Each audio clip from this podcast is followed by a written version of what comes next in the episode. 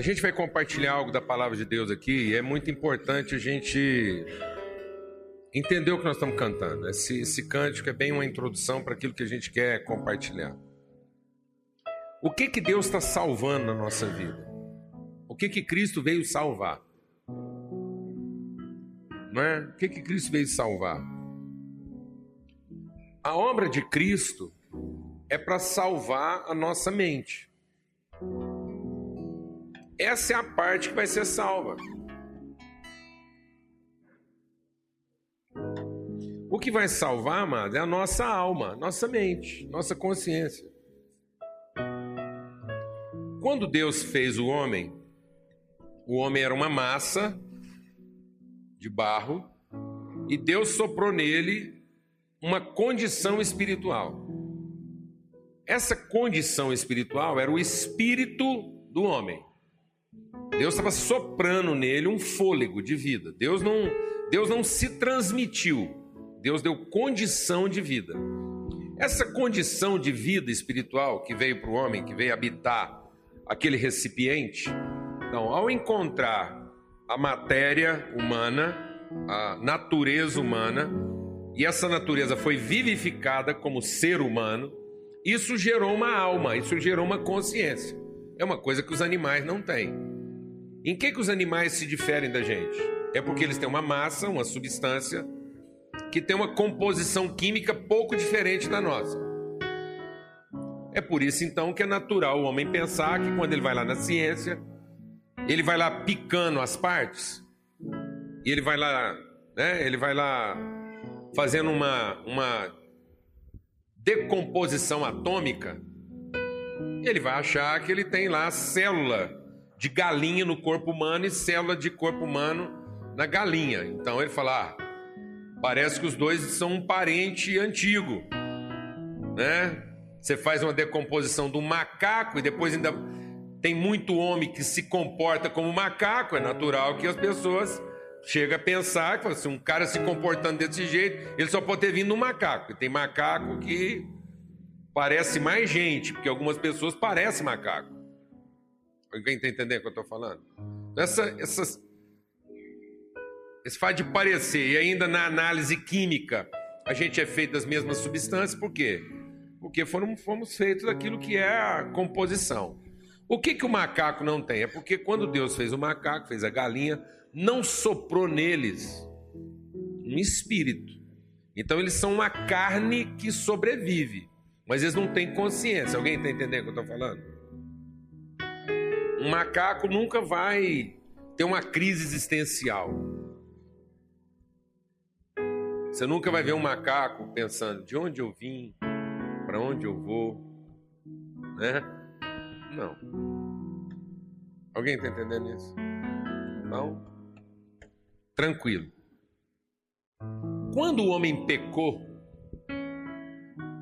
a sua parte espiritual morreu. O que, que sobrou? Sobrou sua consciência, sua alma e seu corpo físico, orgânico, vivo, vivo como qualquer ameba. E como qualquer ameba, esse corpo está interessado em quê? Em sobreviver. Comer para continuar existindo. É assim que qualquer a meba continua instintivamente, o animal, na sua forma mais elementar, ele se ocupa de sobreviver. Certo? Ele não discute a origem do alimento. O animal nunca vai ficar pensando assim: de onde veio essa banana? Será que essa banana diz alguma coisa? Não. Ele achou a banana, ele come, não quer saber quem que é dono. Por isso que o, o animal não tem moral, ética, de pensar que ele pode estar roubando a banana de alguém. A banana é dele porque ele viu primeiro. Então tudo é de quem vê primeiro. Você vai entendendo por que, que a gente se comporta de certa forma aí. Então, quando o espírito morreu, a nossa alma, que é a nossa capacidade de perceber as coisas, a nossa capacidade de ter uma consciência de origem e destino, de natureza e propósito, essa alma ficou prejudicada.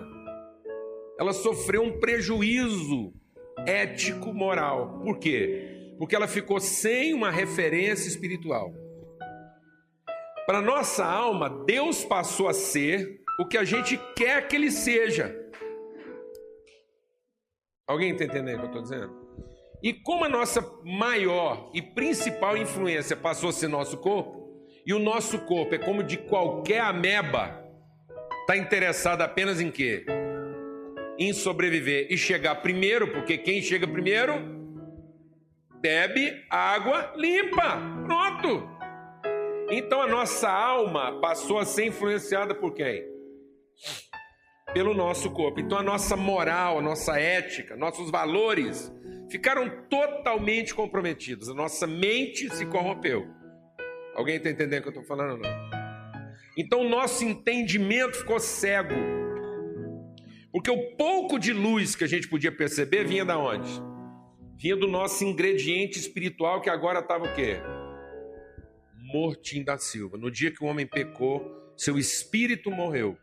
A sua capacidade de perceber Deus na sua originalidade desapareceu. O homem pecador, ele foi corrompido.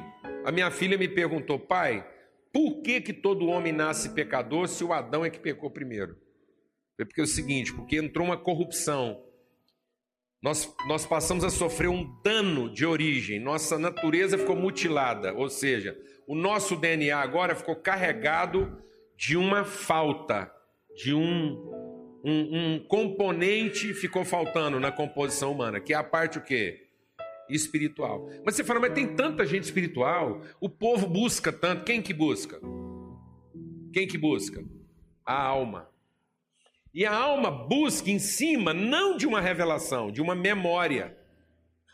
A alma humana lembra do tempo que ela estava com Deus todo dia. Mas como ela não conhecia Deus, ela só percebia, essa memória não é suficiente, porque ela vive de uma lembrança que não era conhecimento no sentido de uma relação, era uma percepção. Está muito complicado aí, vocês estão entendendo? Então é uma memória frágil, entende o que eu estou dizendo? A nossa alma tem uma memória frágil, que ela não consegue concretizar porque a referência desapareceu. E era uma referência limitada, porque era um espírito que conseguia perceber, mas que não conseguia o quê? Uma intimidade. Então o Adão conseguia perceber Deus, mas ele não conseguia ser um com Deus.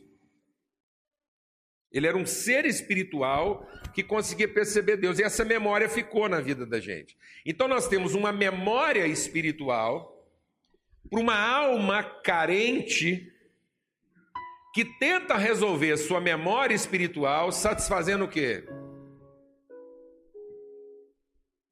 Os desejos da sua carne. Por isso a nossa espiritualidade, ela está profundamente contaminada pelo quê? Pelas necessidades da nossa carne. Por isso que toda hora que a nossa alma vai orar, ela só fala do quê? Do que está doendo e da fome que ela tem. Alguém está entendendo isso aqui ou não, mano? Amém. Quando Cristo morreu, Cristo era feito da mesma substância o mesmo DNA humano, a mesma matéria. Se você pegasse uma célula de Jesus, ia dar uma célula humana, com os nutrientes, com os ingredientes, porque ele foi feito a partir de uma substância humana lá no ventre da Maria. Então, o óvulo de Jesus era igualzinho o seu óvulo. Era um óvulo de mulher, num útero materno. Só que a semente, deixa Deus ministrar o seu coração. A semente que fecundou aquele óvulo, a palavra, o código que fez aquele óvulo se transformar num ser humano, não era uma semente de homem. Porque o que é o sêmen do homem? O sêmen do homem é só um código, é uma palavrinha, se você para ficar mais fácil, é uma palavra, um código, um código, uma ordem é só uma ordem. O sêmen, o espermatozoide, vem carregando uma palavra, uma ordem. Essa ordem, quando entra dentro do óvulo, ela dispara um processo. ela faz com que todas aquelas substâncias que estão encontradas aí de forma reunidas no óvulo comecem a se organizar para que aquela, aquilo forme uma pessoa com toda a natureza, com todas as condições de homem. Amém? Inclusive o que? A, a capacidade de uma consciência. Só que no caso de Jesus, não foi um sêmen humano, não foi uma palavra, não foi um código humano que fez ele. Foi um código que divino. Deus não precisou de uma palavra de homem. Deus deu uma palavra, o Espírito Santo foi lá e fecundou. É como se você imaginasse o Espírito Santo pegando o óvulo da Maria, Maria estava num período fértil, o óvulo dela estava lá pronto para ser fecundado. E em vez de entrar um espermatozoide trazendo um código humano, entrou uma palavra de Deus. O Espírito Santo foi lá e colocou uma palavra e aquelas aquela célula começou a se multiplicar de acordo com uma ordenação o quê? divina. Então Jesus nasce com um diferencial, ele é um novo homem. Ele é uma nova criatura, ele apresenta para nós uma nova genética.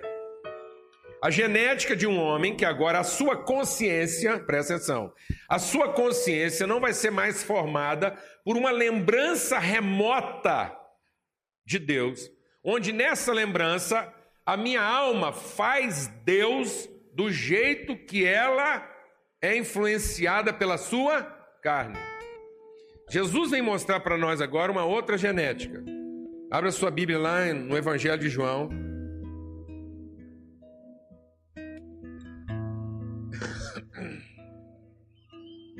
Quem está acompanhando isso aí? Está muito complicado, não? Hã? Está complicado? O que foi que está complicado?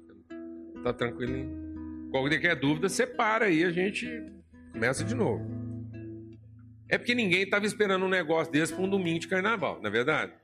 O cara achou que ia chegar aqui, ia sair num bloco, cantar umas marchinhas, tal, mais tranquilo.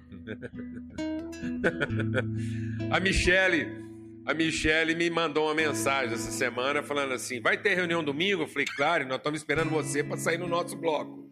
Aí logo ela mandou: bloco? é o nosso bloco, esse aqui é o nosso bloco. Pessoal fiel. Evangelho de João, no capítulo 1, diz assim: No princípio era o Verbo, a palavra.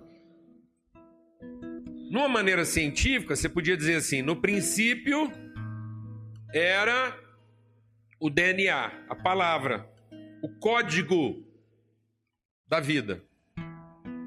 Então Jesus é o código da vida no sentido da vida eterna, da vida Deus e não da vida animal, temporária. No princípio era o Verbo e o Verbo estava com Deus e o Verbo era Deus. Ele estava com Deus no princípio. Todas as coisas foram feitas por intermédio dele, sem ele nada do que foi feito teria sido feito. Nele estava a vida e a vida era a luz dos homens. A luz brilha nas trevas e as trevas não a derrotaram. Aí veja aqui no versículo 14: aquele que era a palavra tornou-se carne e viveu entre nós. Vimos a sua glória, glória como do unigênito do Pai, cheio de graça e de verdade. Aí diz aqui, no verso é, 10: Aquele que é a palavra estava no mundo e o mundo foi feito por intermédio dele, mas o mundo não o conheceu. Veio para o que era seu, mas os seus não receberam. Contudo, aos que o receberam, aos que creram em seu nome, deu-lhes o direito de se tornarem filhos de Deus, os quais não nasceram por descendência natural, mas pela vontade da carne, nem pela vontade de algum homem, mas nasceram de Deus. Que coisa fantástica. Hoje, com a ciência, dá para a gente até entender melhor. Até porque a palavra de Deus diz que em Cristo estão escondidos todos os tesouros da sabedoria e da ciência. Hoje, com essa coisa nova aí, né, que muita gente às vezes não entende direito, essa coisa da célula-tronco, né? Então, nada mais é do que? Do que uma célula que carrega lá uma, uma codificação genética que vai lá e restabelece um processo, reordena as coisas que estavam lá meio confusas e degeneradas. É mais ou menos isso que a gente está falando aqui. É uma nova geração, um novo homem que é formado agora sadio a partir de uma codificação original vinda da parte de Deus. Uma palavra, a palavra que vem, entra na composição humana e ordena. Então, do mesmo jeito que Jesus foi gerado, como novo homem, agora nós podemos ser gerados. Ou seja, em substância humana, essa ordem, essa palavra de Deus entra na minha vida e começa a reorganizar minha estrutura humana no novo entendimento, no novo conhecimento. Mas vamos voltar lá à história de Jesus. A palavra de Deus diz o quê? Todos os que receberam, receberam o poder de serem feitos filhos de Deus. Então Jesus é uma nova genética. Jesus é o primogênito de muitos irmãos. Ele era único, porque a condição em que Jesus foi criado é única. É única por quê? Porque nós temos agora uma carne e uma consciência sendo formada a partir de uma palavra de Deus, que carrega a natureza de Deus. Amém, amado?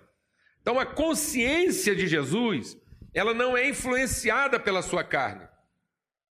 A alma, diferentemente da nossa, então o que Jesus tinha de diferente da nossa, de nós? É que a carne dele era influenciada pela sua consciência, mas a sua consciência não era influenciada pela sua carne. Então, quando vinha uma tentação para Jesus, ele conseguia. De onde vinha a tentação? Da sua carne. E aonde a tentação estava fundamentada? Na sua fome. Amém, mano? Então, de onde vêm as nossas tentações? Da fome da nossa carne. Porque a carne quer comer, comer, comer, comer, comer, comer, comer, comer. Não é isso? Então, Jesus, para ser tentado, teve que ser levado ao deserto para quê? Para ter fome. Porque o que faz a tentação na alma é a fome da carne. Aí a carne apresenta sua fome para a alma e a alma não tem mais a referência de quê? De Deus. Ela tem a lembrança. E qual a lembrança que ela tem de Deus? É que Deus fazia tudo para o homem.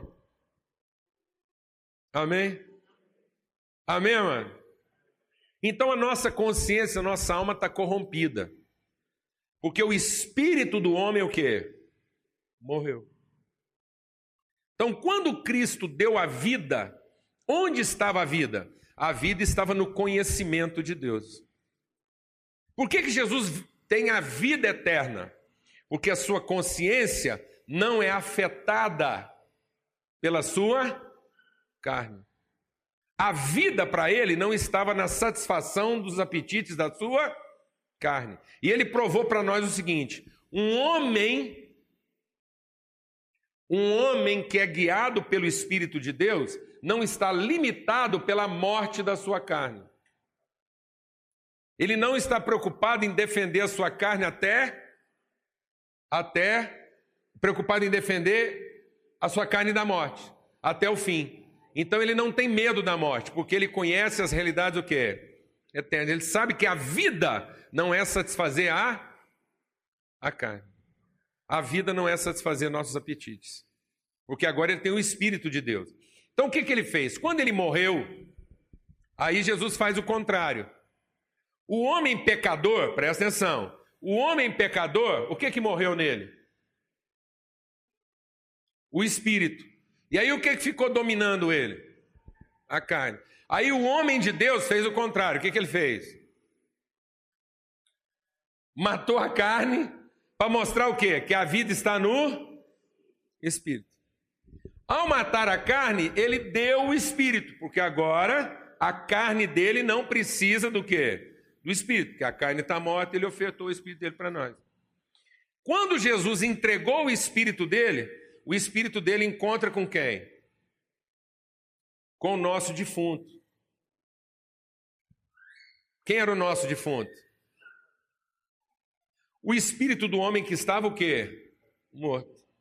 E quando Jesus ressuscita, ele ressuscita com ele o nosso espírito. Só que agora não ressuscita mais com o espírito de homem, mas ressuscita com o espírito de Deus. Então eu não tenho mais o espírito de homem. Eu tenho o espírito de quê? Então agora eu consigo enfrentar a voz da minha, e a minha carne era complicada, porque ela estava acostumada a mandar sozinha. Quem está entendendo o que eu estou falando? E como ela está acostumada a mandar sozinha, porque ela não tinha uma referência o quê? Espiritual, agora ela tem o Espírito Santo para enfrentar. Então eles viram um conflito, porque o Espírito Santo quer enfrentar uma carne viciada em mandar e apenas cuidar do seu interesse e satisfazer a sua necessidade. E essa carne estava acostumada a mandar e a fazer tudo e a controlar nossa alma, porque ela não tinha uma referência o quê? Espiritual. Quem está entendendo isso aqui? Está complicado ou está dando para ir? Quem que ficou confuso no meio dessa história? A alma agora está doidona. Paulo falou: minha alma está doida, porque a vontade do espírito que eu queria fazer, tem hora que eu não dou conta, eu acabo fazendo a vontade da minha carne. Então, o que que Cristo veio salvar? Fala para mim. Ele mostrou para nós que ele veio salvar a nossa alma. Ele veio dar para nós uma referência o quê? Do que que é a vida. Ele veio dar para nós uma referência do que, que é a vida. Ele nos deu uma referência agora que nós não tínhamos mais. Não tinha nem no tempo do Adão, nem no tempo do Adão a gente tinha uma referência espiritual tão poderosa e tão forte como agora nós temos em Cristo. Porque lá no tempo do Adão eu tinha um espírito de homem. Era um espírito que conseguia perceber a presença de Deus. Mas agora eu tenho o espírito do próprio Deus. Eu não apenas percebo Deus, mas eu consigo ter uma relação com Ele, de modo que a minha mente pode estar alinhada com a mente de Deus, a ponto da Bíblia dizer que agora eu tenho a mente de Cristo. Amém, amado? Então o que, que Deus veio salvar na sua vida? O seu entendimento, a sua alma, a sua consciência, para que a sua consciência não fique tão perturbada, enfrentando sozinho os desejos da sua carne. Glória a Deus, irmão. Vamos cantar esse cântico então. Entendendo que Deus quer colocar nossa mente próxima dele. Que Deus quer conosco uma aproximação de mente. Às vezes a gente está pensando que Deus quer salvar o nosso corpo. Não, amado. Deus está cuidando para que o nosso corpo morra em paz. Amém? Glória a Deus, amado. Deixa Deus ministrar o seu coração. Deixa Deus ministrar o seu coração.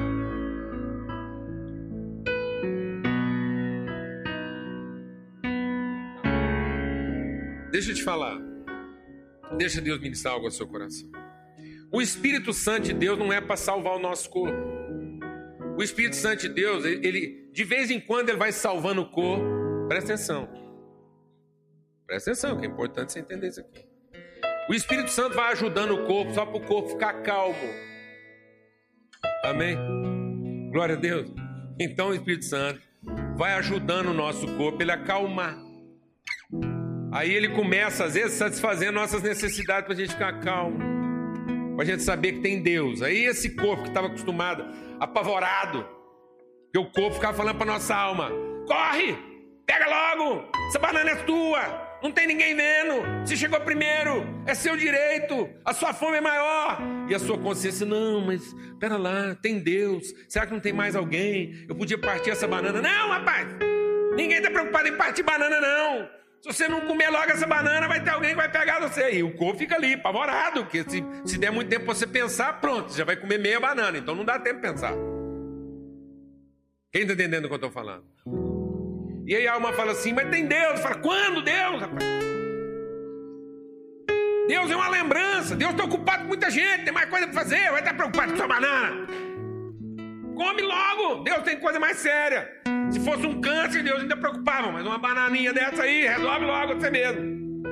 Quem está entendendo o que eu estou falando? Ah, o corpo apavorado. E a alma, o que, que eu faço? Ah, come logo essa banana. Então o corpo era doente desse jeito. Aí Deus vem, dá umas bananas para nós, para a gente ficar calmo.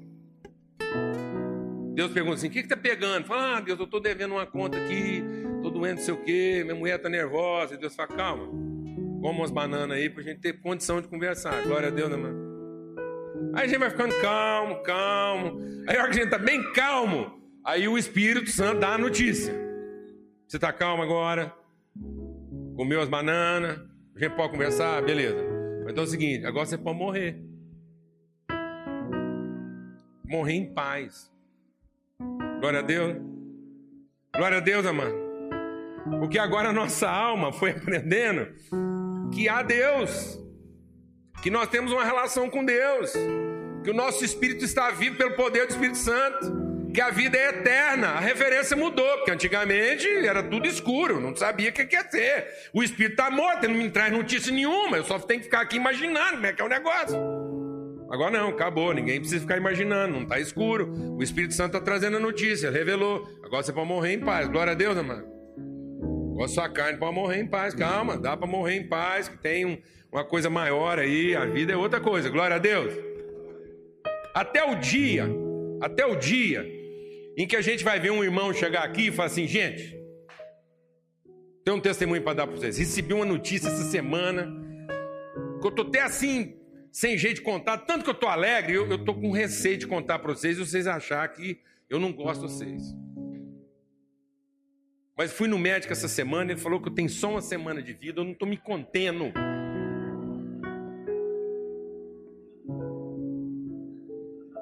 Eu não queria aborrecer vocês, vocês vão ficar uma saudade, vai rolar um clima, o velório vai ser bonito, mas eu só tenho uma semana, falta uma semana para eu voltar para casa. Você já viu estudante quando mora fora? Hã? Relação, república, comida ruim, gororoba, longe de casa, só prova, fazendo uma faculdade que às vezes nem gosta direito. Aquilo o cara tá. Aí vem a notícia. Daqui uma semana você está voltando para casa.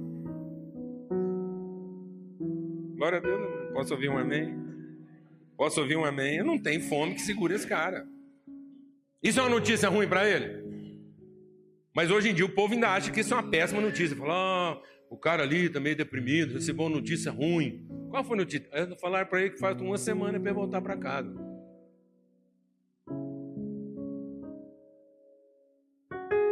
Que ele só tem mais um mês aqui nessa relação. Quem que fica aborrecido? Fala para mim. Quem que deixa a gente nervoso? É a maldita carne, que está achando que o negócio é isso aqui. E ela fica falando para nossa mente que do lado de lá é tudo escuro. O máximo que o cara vai ter lá é umas nuvens geladas, uns anjos cantando. Mas quem está interessado em ficar o resto da vida escutando anjos cantar? Meu Deus do céu, que chatice. Não vai rolar nenhum clima, não é? Tem gente que tem uma visão diferente de. Tem gente que tem uma visão diferente de céu. Diz que tinha dois velhinhos, bem velhinhos mesmo, assim. Ia pelejando para levar a vida assim controlada, para né? Tal, para não fazer extravagância, que é a coisa controlada, só na alface. Aí diz que eles morreram de acidente, morreram os dois juntos véia, véia. Chegaram no céu, São Pedro esperando, aquela alegria, aquele barulhão de festa, umas músicas tocando, o velho já achou estranho. Aí o São Pedro falou: ah, fica à vontade aí na recepção, estão servindo uns drinks aí, uns aperitivos, tem um torresminho, uma linguiça calabresa, vai aproveitar. Ele falou: como? Como? Isso aqui não é o céu? Então, por isso mesmo, aqui não tem colesterol, aqui não tem triglicérides. Acabou, pode. Foi, que que é isso? Vinho aqui não deixa de fogo. Velho, animado, falou: ó, mas não força não. Não força não. Pega, leva nos aperitivos. Que hoje é quarta-feira. Você chegou aqui dia de feijoada, pesada. O trem hoje é. Pessoal enterra a cara aí no feijão com arroz. Diz que o velho olhou pra velho e falou assim: é, se não fosse aquelas suas alfaces, mas já tava aqui há mais tempo.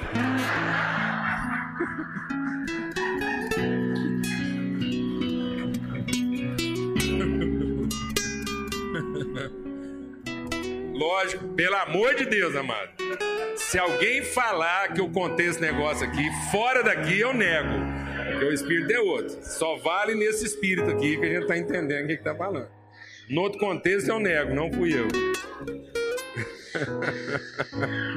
Mas é bom para a gente entender, lógico que isso é um exagero, né? Isso é só para descontrair. Mas é, na verdade isso reflete bem a inversão do nosso pensamento. Não é verdade?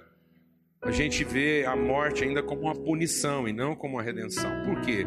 Porque a nossa alma não sabe pensar espiritualmente. A nossa alma sabe desejar espiritualmente. Nossa alma tem lembranças espirituais. Mas quando vem a revelação, quando vem o Espírito de Deus, e o que é a palavra de Deus? A palavra de Deus é a luz dos homens. Quando eu entendo palavra de Deus, quando eu entendo a vontade de Deus, quando eu começo a ouvir Deus, a minha alma vai sendo salva, meu entendimento vai sendo salvo, porque agora eu vi a luz, agora eu consigo contrapor o império da minha carne, a dominação da minha vontade humana, porque eu tenho a revelação da vontade divina. E esse cântico diz bem isso, tá bom? Vamos cantar de novo então? Que Deus quer colocar nossa mente, nosso coração bem perto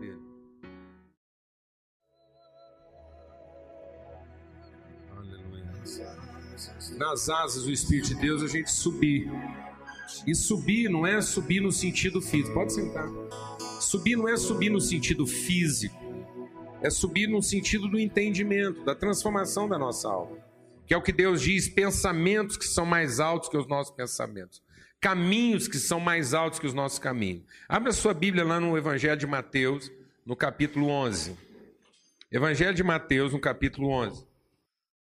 Para a gente concluir essa reflexão aqui essa manhã. Esse texto é mais para a gente concluir aqui o que nós estamos meditando. Então, lá em Mateus 11, a partir do verso 20, diz assim: Então Jesus começou a denunciar as cidades em que havia sido realizada a maioria dos seus milagres, porque não se arrependeram. Dizendo: Ai de você, Corazim, ai de você, Betsaida, porque se os milagres que foram realizados entre vocês tivessem sido realizados em Tiro e Sidom, há muito tempo elas teriam se arrependido, vestindo roupas de saco e cobrindo-se de cinzas. Mas eu lhes afirmo que no dia do juízo haverá menos rigor para Tiro e Sidom do que para vocês. E você, Cafarnaum, será elevado até o céu? Não, você descerá até o inferno. Se os milagres que em você foram realizados tivessem sido realizados em Sodoma, ela teria permanecido até hoje. Mas eu lhe afirmo que no dia do juízo haverá menor rigor para Sodoma do que para você. Vamos pensar nessa cidade como se fosse a gente. Pessoas que estão recebendo a visita constante de Jesus. Para a gente entender o que, que Deus está querendo fazer conosco. Como a gente compartilhou até aqui nessa reflexão, nessa introdução. Para que, que é o milagre? O milagre, amados, é para que nos, nos dá as bananas que acalmem a nossa carne. E uma vez que a nossa carne se acalma, a gente possa ser tratado na nossa alma. Então, na verdade, o que Deus está querendo salvar todo dia na nossa vida não é a nossa carne, é a nossa alma. Por isso é importante que um cristão entenda que, na medida que ele vai amadurecendo, ele tem que contar menos com o milagre. O cristão maduro, ele tem que ir se desacostumando de milagres. Ele tem que substituir milagre por conhecimento de Deus. O milagre é aquilo que acalma a nossa carne, para que a nossa alma tenha condições de aprender com o Espírito. Mas se eu não estou usando o tempo do milagre, se eu não estou usando a saciedade que eu tenho de quem já acabou de comer uma banana para aprender, se cada vez que eu como uma banana eu fico mais viciado em banana em vez de aprender a conhecer a Deus, então eu não tenho, a minha alma não está sendo salva. Então o texto aqui está dizendo claramente o seguinte: que o que vai condenar as pessoas no fim não é a falta do milagre. As pessoas serão condenadas na medida dos seus milagres. Quanto maior milagre, maior condenação. Então o que vai condenar a humanidade ao inferno não é a falta do milagre, é a presença do milagre que não me ajudou, ou eu não aprendi no tempo do milagre a me arrepender. Eu não aprendi a buscar outra orientação para a minha vida. Eu continuei orientado pela minha carne. A minha carne continuou sendo a senhora da minha alma. A minha alma continua pensando e agindo de acordo com a prioridade estabelecida pela carne. Então, o que dita a minha espiritualidade, o que dita a minha oração, o que dita a minha vida devocional são os apertos da minha carne. Então, a minha carne aperta para que eu busque a lembrança remota que eu tenho de Deus. Então tem muita gente que no aperto da sua carne, a sua alma está buscando uma lembrança remota de Deus. Um Deus que já não existe. Um Deus que já não faz sentido. Porque o meu espírito morreu, porque aquele Deus não pode mais ser conhecido daquela forma. Amém, amado? A forma como a gente está tentando conhecer a Deus e a forma como a gente quer conhecer a Deus não é mais possível. Não é mais possível conhecer a Deus com o espírito de homem, porque o espírito do homem está morto e vai continuar morto. Só é possível conhecer a Deus agora com o espírito de Deus, com o espírito de Cristo. O homem, no seu espírito humano, não vai conhecer a Deus, porque esse espírito humano não pode ajudar o homem, porque ele está morto. Ele morreu no seu pecado, e quando ele morreu no seu pecado, a nossa alma, que tem uma lembrança de espiritualidade, ela está totalmente contaminada e corrompida pelos interesses, desejos e necessidades da nossa carne. Então a nossa alma está acreditando numa mentira. Então, muitas vezes, aquilo que a nossa alma está chamando de espiritualidade não é espiritualidade. Às vezes, todo o esforço humano de espiritualidade não é espiritualidade. É uma forma espiritualizada que o nosso corpo encontrou de mentir para nós, para que a gente satisfaça o desejo dele. E ele acha que tudo o que existe, inclusive Deus, é para satisfazer o seu desejo. Que Deus só existe para dar banana para ele na hora certa. Toda vez que ele pedir, toda vez que ele precisar. Ele não está entendendo a relação que ele tem com a vida. A vida do homem que está morto no seu espírito é uma vida de imediatismo. Ele vai tentar preservar a sua existência no mundo sempre. O homem que está no mundo, ele tinha média de idade de 60 anos, ele conseguiu mudar isso para 70 anos, agora eles estão conseguindo chegar na média de idade de 100 anos.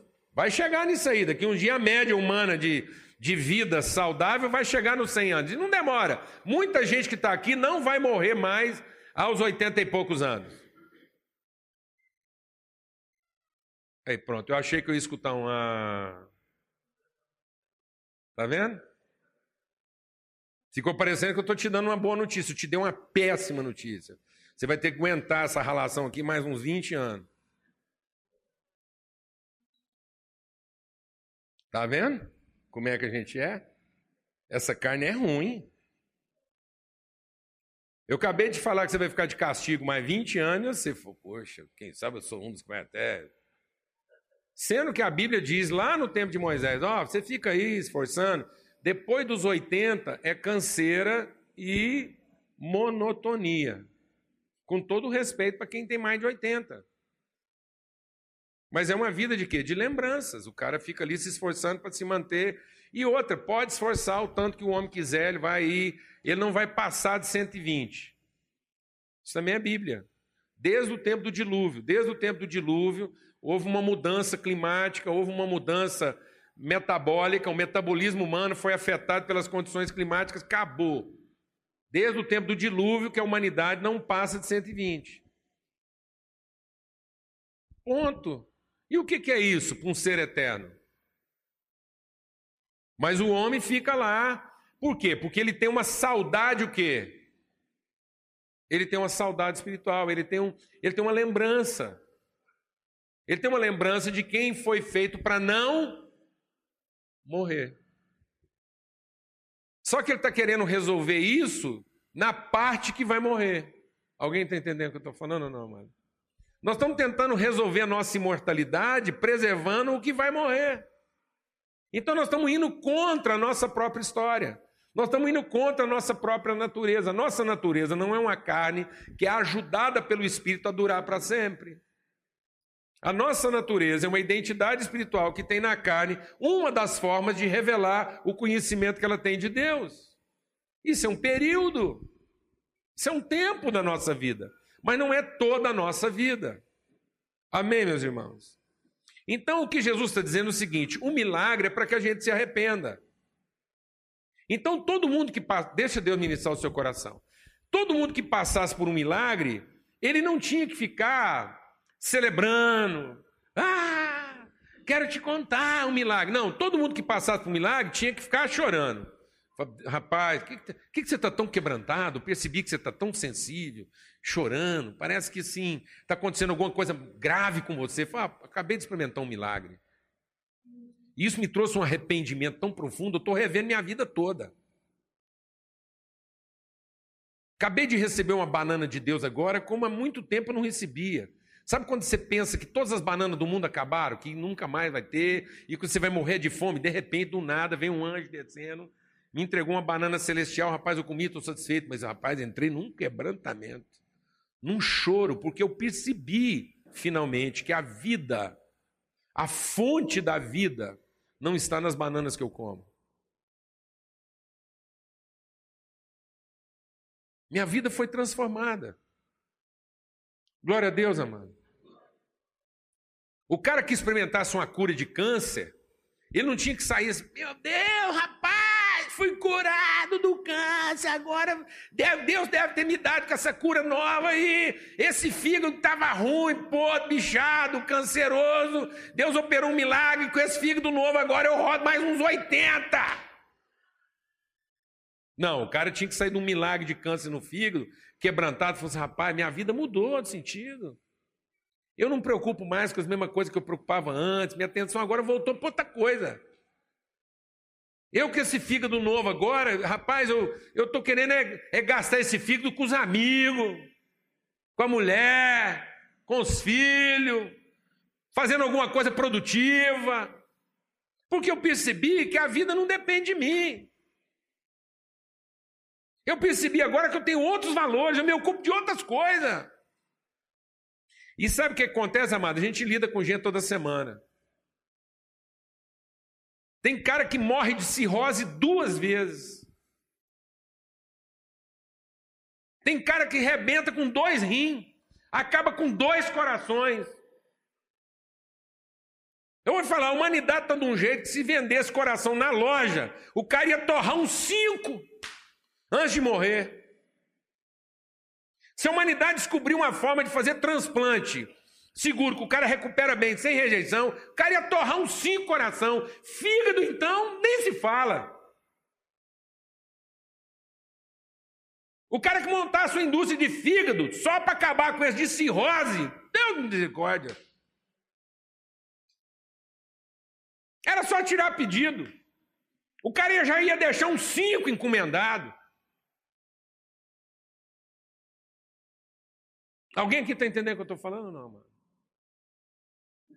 Eu preciso entender, amado, que quando Deus opera um milagre na minha vida, Ele não gera um crédito. Quando Deus opera um milagre na minha vida, Ele gera um débito. A minha alma agora está devedora de conhecimento. A minha alma agora tem obrigação de produzir revelação. Ela tem que trazer uma luz diferente para a humanidade. Então, amado, não é a falta de milagre que está mandando as pessoas para o inferno. Sabe o que está mandando as pessoas para o inferno? É o excesso de milagre. Se a gente tivesse juízo, se a gente tivesse juízo, a gente tinha que falar para Deus: falar, Deus, é o seguinte, eu estou com um fígado aqui, ele dura só mais uns três anos. Larga quieto, Deus. Me arruma outro, não. Não me arruma um fígado novo para eu ficar devendo eu vou zoar bastante, vou acabar bem acabado com esses três anos que eu tenho com esse fígado aqui. E aí acabou também devendo obrigação para ninguém. Eu não tenho que dar satisfação, eu acabei com ele bem acabado, que é o que eu tinha, e acabou, ninguém tem nada com isso. Alguém está entendendo o que eu estou falando ou não, mano? Por que, que nós estamos pedindo milagre para Deus, se não está implícito na nossa vida que junto com o milagre nós estamos querendo arrependimento? Quando Jesus operou milagres entre nós, era para produzir arrependimento. Quando Jesus opera milagre na nossa vida, não é o nosso corpo que ele quer salvar, é a nossa alma. O milagre não é para perpetuar nosso corpo, o milagre não é para nos dar uma vida mais confortável. O milagre é para nos dar uma vida mais complicada. O milagre não é para facilitar a sua vida. O milagre é para complicar a sua vida.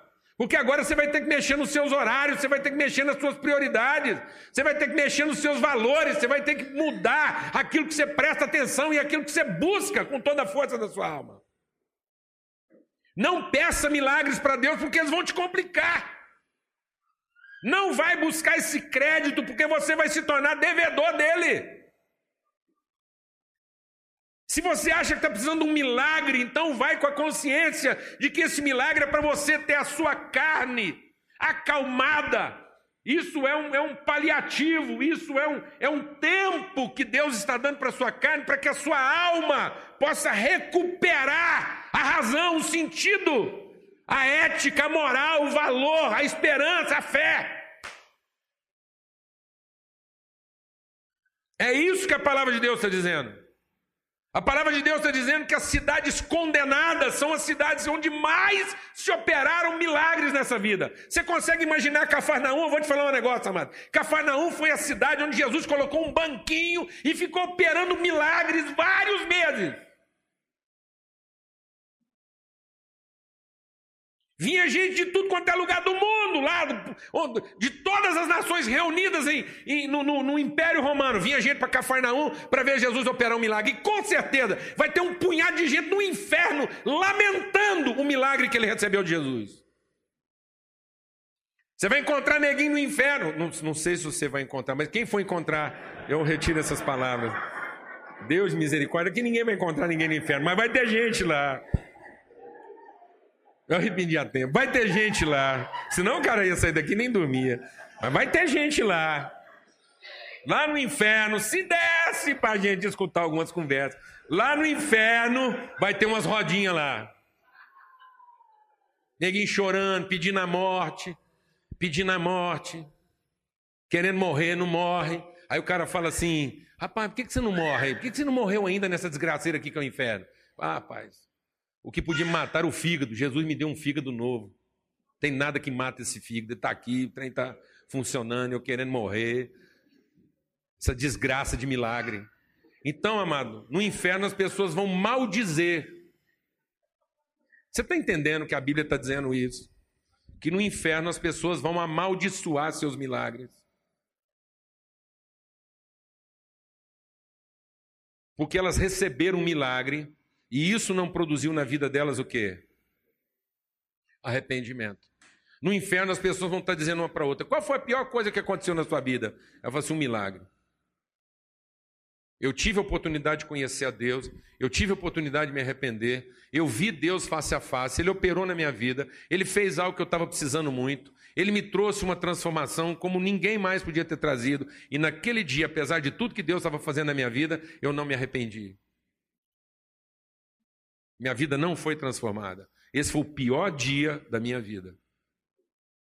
Até aquele milagre eu tinha esperança. Depois daquele milagre eu perdi a esperança. Enquanto eu era uma pessoa ignorante, enquanto eu tinha só um problema, havia esperança para mim. Mas depois que Deus operou um milagre na minha vida e eu não me arrependi, as esperanças se foram. Não havia mais esperança para mim. Sabe, amados, não há mais esperança para alguém que está se acostumando a buscar em Deus apenas o um milagre. Não há mais esperança. E, infelizmente, hoje em dia, os templos estão se enchendo de pessoas em busca de milagre. As pregações hoje em dia são para que as pessoas continuem a buscar de Deus o que? O milagre. E não o arrependimento. E não a transformação de vida. O milagre é para que a nossa vida seja transformada. O milagre é para que o nosso horário mude. O milagre é para que a nossa agenda mude.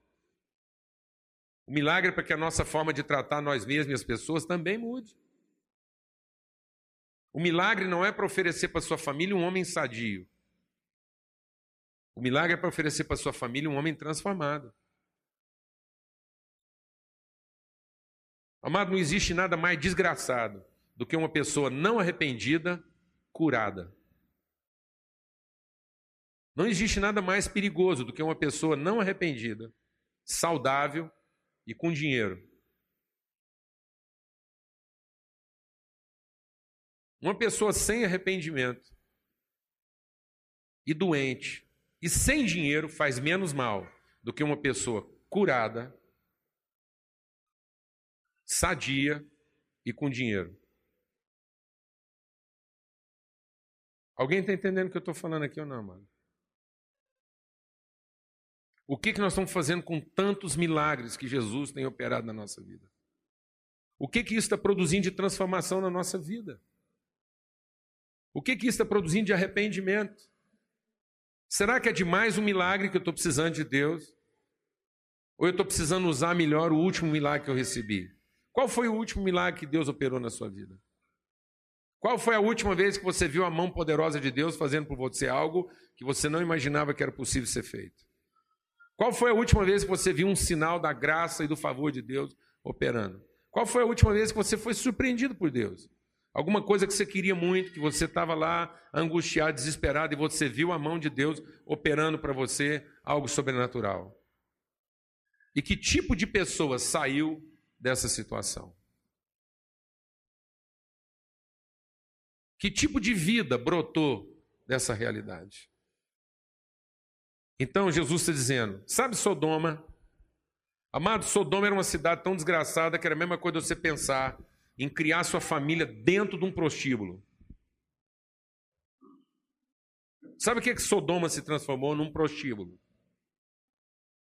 Às vezes você tem medo de ficar. Às vezes você, você não gosta de passar em certo lugar da cidade porque você pensa que lá é a barra pesada. Então, eu vou falar um negócio. Em Sodoma não tinha lugar bom. A cidade inteira estava dentro da bagunça. Não tinha jeito de você ir num lugar em Sodoma e a coisa não estar tá contaminada. A perversão sexual. Você acha que. Ó, oh, vou te falar um negócio. O povo acha que é criativo, fica inventando umas formas de fazer sexo diferente, umas paradas, umas coisas, umas ideias doidas, gente fazendo sexo com animal, sadomasoquismo, umas paradas aí meio esquisitas. Né, ah, jardim primário para Sodoma. Sodoma estava desenvolvendo tecnologia de fazer sexo com anjos. Estava numa parada lá de gente e bicho já não servia mais para eles. Estavam esperando o próximo anjo descer para poder transar com o anjo. Isso é a perversão de Sodoma. E sabe o que a palavra de Deus diz? Sodoma vai ser julgada com menos rigor do que a gente. Quando um cidadão de Sodoma chegar diante do juiz de Deus, ele vai falar assim: Não, espera aí, nossa conversa vai demorar. Deixa eu acabar de acertar que esse menino veio lá de Goiânia. Estou com uma parada aqui que está difícil aqui, ele não está conformado, porque ele está apresentando uma lista de milagre aqui, como se isso fosse currículo para alguém. Ele está. Fica aí. Você, você é lá de Sodoma, né? Calma. Seu negócio já está quase resolvido aqui. Não se preocupar, não. Vai pegando, pega uma calabresinha aí que o rapaz lá está comendo.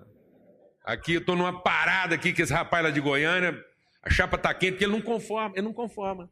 Ele trouxe lá uma lista de milagres, um trem lá que. E isso, cada vez que ele abre a boca, a situação dele está ficando é pior aqui.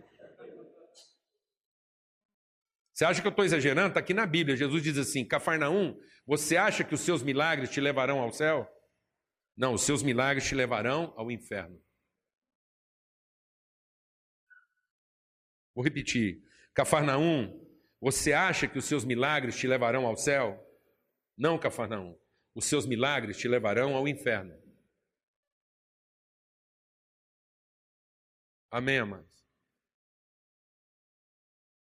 Amém, meus irmãos? Em nome de Cristo Jesus. Nós precisamos ouvir a voz do Espírito.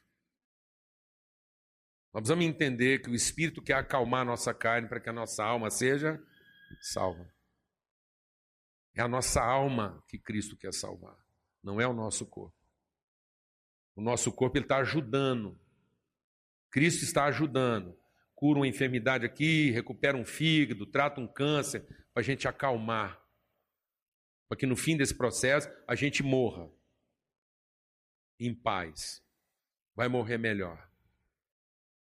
Às vezes vai morrer sem câncer, vai morrer de trombada, vai morrer sem câncer, mas vai morrer em paz porque a nossa alma foi salva. Nosso entendimento foi transformado, porque a gente se arrependeu da nossa forma de viver. Vamos ter uma palavra de oração. Vamos falar com Deus aí agora. Tem uma música que o Lucas canta, ele tá aí, ô Lucas, canta aquela música lá que eu não preciso de milagre. É hoje, velho. Glória a Deus. Amém? A gente precisa de milagre, amados. Na verdade, eu não estou pregando contra o milagre. A gente precisa de milagre. Jesus quer fazer milagre. Quem faz milagre é Jesus. Nós precisamos de milagre. Para quê, amados? A gente precisa de milagre para se arrepender. Deus vai operar todos os milagres que você precisa. Há milagres que você não pediu e Deus vai te dar. Sabe para quê? Para que a gente se arrependa. Para que a gente conheça uma outra forma de viver. Para que a gente se torne pessoas melhores. Para que a gente abandone os nossos vícios. Amém? Essa coisa da gente querer uma mulher milagrosa, um marido milagroso, um casamento milagroso, está acabando com o povo. Está acabando com o povo. O cara não tem a mulher milagrosa que ele queria ter, pronto, não serve. A mulher não tem um marido do milagre que ela queria ter, pronto, aquela lá não serve. Então nada serve. Nada tá bom. A gente não consegue trabalhar por alguma coisa se ela não for o fruto do milagre que a nossa carne quer. Amém? Vamos cantar esse cântico.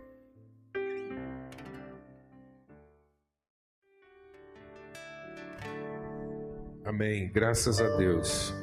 Senhor, muito obrigado por poder te conhecer. Obrigado pela presença do Teu Espírito Santo em nós. Obrigado pela instrução do Teu Espírito. Em nome de Cristo Jesus.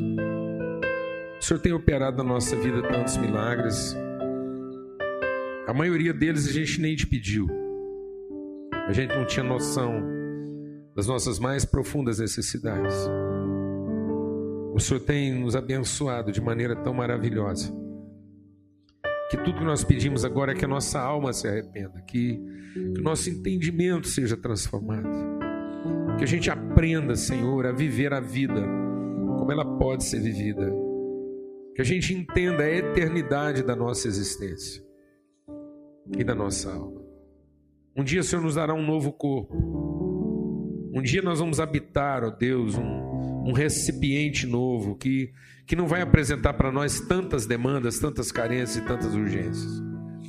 Mas até lá a gente quer ter aprendido a viver e a, e a entender, a gente quer ter sido transformado. Nós não queremos colocar uma alma velha num corpo novo. Nós queremos colocar uma alma nova num corpo novo, Senhor, em nome de Cristo Jesus. Em nome de Cristo Jesus. Nós queremos ser transformados no nosso entendimento. Em nome de Jesus.